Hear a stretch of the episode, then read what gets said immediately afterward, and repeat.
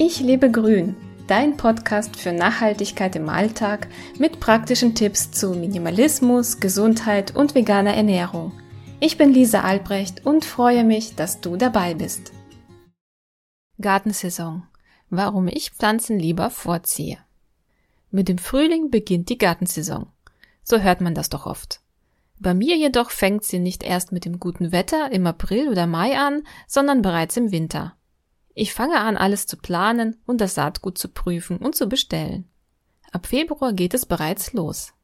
Ich ziehe meine ersten Pflänzchen vor, direkt auf der Fensterbank. Wir haben große Fenster an der Südseite. Dort funktioniert das wunderbar.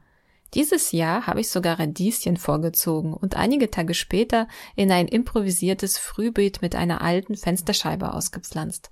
Und was soll ich sagen? Sie wachsen wunderbar.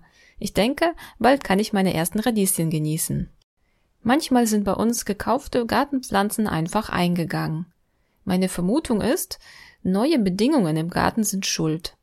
Viel zu viel Wind und ein schwerer, lehmiger Boden sind manchmal nicht so einfach.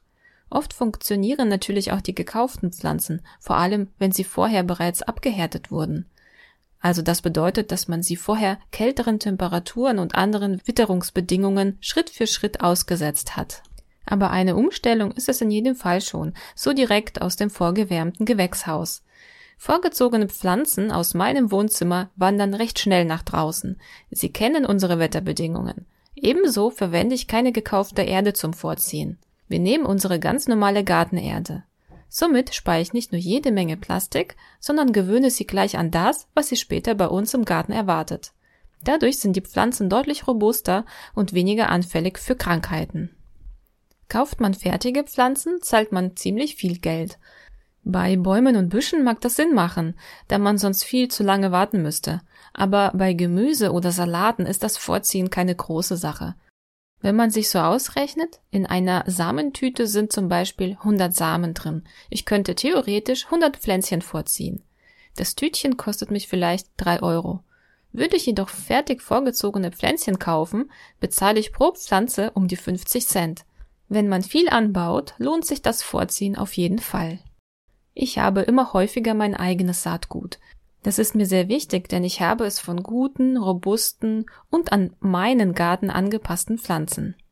Die Wahrscheinlichkeit ist sehr hoch, dass das Saatgut bei uns gut funktionieren wird. Außerdem ist es völlig kostenlos. Beim Saatgutkauf achte ich immer auf samenfeste Sorten. Das bedeutet, dass man sie auch für die Saatgewinnung normal verwenden kann und aus dem Saatgut später auch gesunde und ertragreiche neue Pflanzen entstehen können. Sicherlich gibt es Gärtnereien, die eine sehr gute Auswahl an vorgezogenen Pflänzchen haben. Aber noch mehr Auswahl gibt es im Saatgutangebot. Wenn man einmal anfängt zu gucken, kann man gar nicht mehr aufhören. Tomatensorten, soweit das Auge reicht. Und das lässt sich auf alle Lebensmittel, die man im Garten anbauen kann, anwenden. Ich freue mich wie ein kleines Kind, wenn die ersten Samen keimen. Dieses Jahr waren es die Radieschen. Auch Kohlrabi kam sehr rasch.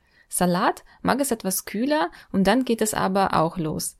Wir haben sogar Sonnenblumen vorgezogen. Ich bin gespannt, wie das klappt. Es ist auf jeden Fall eine tolle Aufgabe, jeden Tag die kleinen Pflänzchen zu pflegen und regelmäßig zu gießen. Man kann ihnen beim Wachsen richtig zusehen. Es geht so schnell. Die Paprikapflanzen haben uns etwas länger gebraucht. Ich dachte schon, es wird nichts, aber dann kamen sie doch. Eins nach dem anderen. Es ist so wunderbar. Ich merke, wie stark die kleinen, vorgezogenen Pflänzchen bei mir die Lust auf die neue Gartensaison wecken. Ich kann es dann kaum abwarten, loszulegen, sie zu pikieren, später auszupflanzen und dann zu beobachten, wie sie zu größeren Pflanzen mit hoffentlich vielen Fruchtansätzen werden. Manchmal ist man richtig geschafft und man weiß auch, was man geschafft hat.